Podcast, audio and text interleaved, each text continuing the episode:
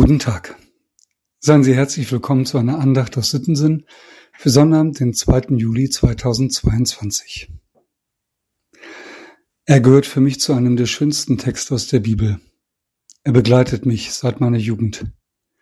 Und bei mancher Trauerfeier hat er auch mir Trost und Kraft gegeben. Er ist so schön, dass ich gar nicht viel dazu sagen möchte, denn er spricht aus sich selbst. Der Psalm 139. Herr, du erforschest mich und du kennst mich. Ich sitze oder stehe auf, so weißt du es, du verstehst meine Gedanken von ferne. Ich gehe oder liege, so bist du um mich und siehst alle meine Wege. Denn siehe, es ist kein Wort auf meiner Zunge, das du, Herr, nicht schon wüsstest. Von allen Seiten umgibst du mich und hältst deine Hand über mir. Diese Erkenntnis ist mir zu wunderbar und zu hoch, ich kann sie nicht begreifen. Wohin soll ich gehen vor deinem Geist, soll ich fliehen vor deinem Angesicht? Führe ich gen Himmel, so bist du da. Bettete ich mich bei den Toten, siehe, so bist du auch da. Nähm ich die Flügel der Morgenröte und bliebe am äußersten Meer, so würde auch dort deine Hand mich führen und deine Rechte mich halten. Spräche ich Finsternis möge mich decken und Nacht statt Licht um mich sein, so wäre auch Finsternis nicht finster bei dir, und die Nacht leuchtete wie der Tag. Finsternis ist wie das Licht. Denn du hast meine Nieren bereitet und hast mich gebildet im Mutterleibe. Ich danke dir dafür, dass ich wunderbar gemacht bin.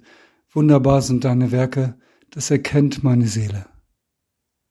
Es war dir mein Gebein nicht verborgen, da ich im Verborgenen gemacht wurde, da ich gebildet wurde unten in der Erde. Deine Augen sahen mich, da ich noch nicht bereitet war, und alle Tage waren in dein Buch geschrieben, die noch werden sollten und von denen keiner da war. Aber wie schwer sind für mich, Gott, deine Gedanken, wie ist ihre Summe so groß? Wollte ich sie zählen, so wären sie mehr als der Sand.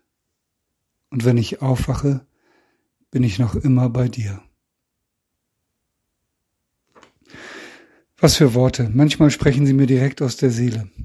Denn so wie dieser Psalm es ausdrückt, ist es doch. Wir sind wunderbar gemacht.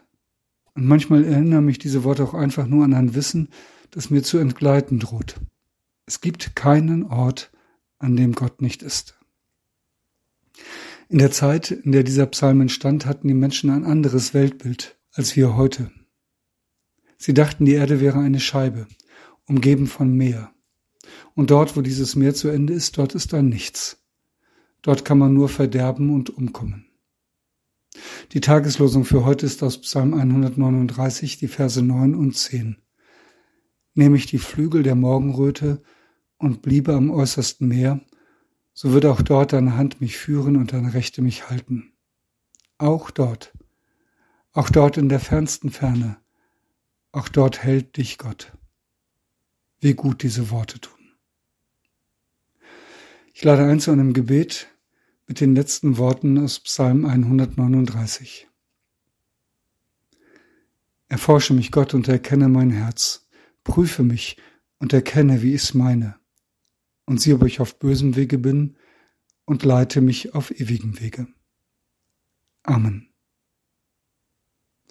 Mit einem herzlichen Gruß in jedes Haus, ihr Andreas Hannemann.